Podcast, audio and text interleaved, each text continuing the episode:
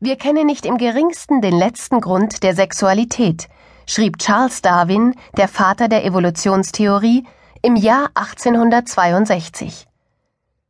Warum werden neue Lebewesen durch die Vereinigung zweier sexueller Elemente produziert, statt durch einen Prozess der Jungfernzeugung?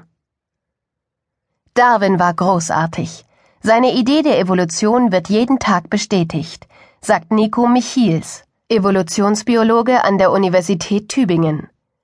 Aber die Frage nach dem Grund der Sexualität konnte er wirklich noch nicht beantworten, denn er wusste noch nichts von Genen. Heute ist die Lage anders. Nach vielen Jahrzehnten des Rätselns und Streitens haben sich die Evolutionsforscher auf eine Antwort geeinigt. Sie heißt Rote Königin-Hypothese.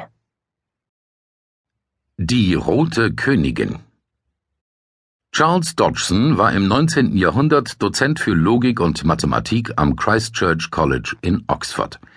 Zum Schriftsteller mit dem Künstlernamen Lewis Carroll wurde er, als er für ein befreundetes Mädchen namens Alice Liddell Geschichten zu erfinden begann.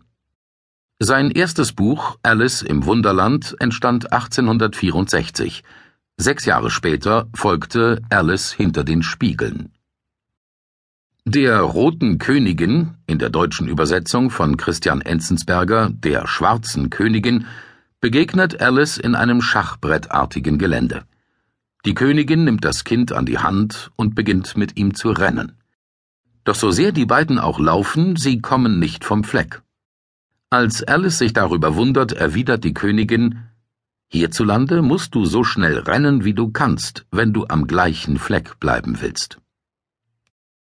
Nach dieser Figur benannte der amerikanische Biologe Lee van Valen im Jahr 1973 seine Hypothese, wonach Tier- und Pflanzenarten ihre ökologische Nische nur erhalten können, wenn sie sich im Wettlauf mit ihren Nachbarn in jeder Generation ein wenig weiterentwickeln.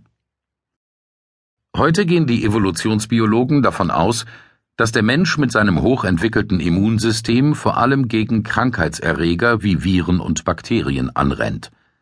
Ein Beispiel HI-Viren mutieren extrem schnell.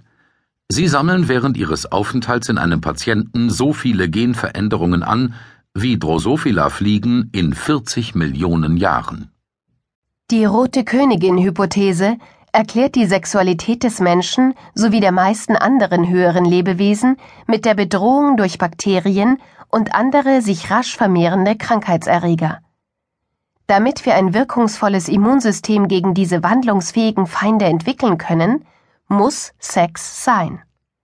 Männer sind also weiter nichts als eine biologische Krankenversicherung, fasst der Wissenschaftsjournalist Michael Mirsch diese Erkenntnis zusammen oder, beschämender noch, eine evolutionäre Wurmkur.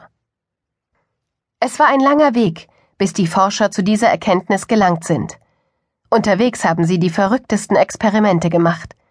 Sie haben Studentinnen an den T-Shirts von Studenten riechen lassen, haben bei Mäuseweibchen durch den Duft fremder Männchen Schwangerschaftsabbrüche ausgelöst, haben das Paarungsverhalten von Stichlingen manipuliert und damit der Max-Planck-Gesellschaft zu einem Patent für Parfumzutaten verholfen.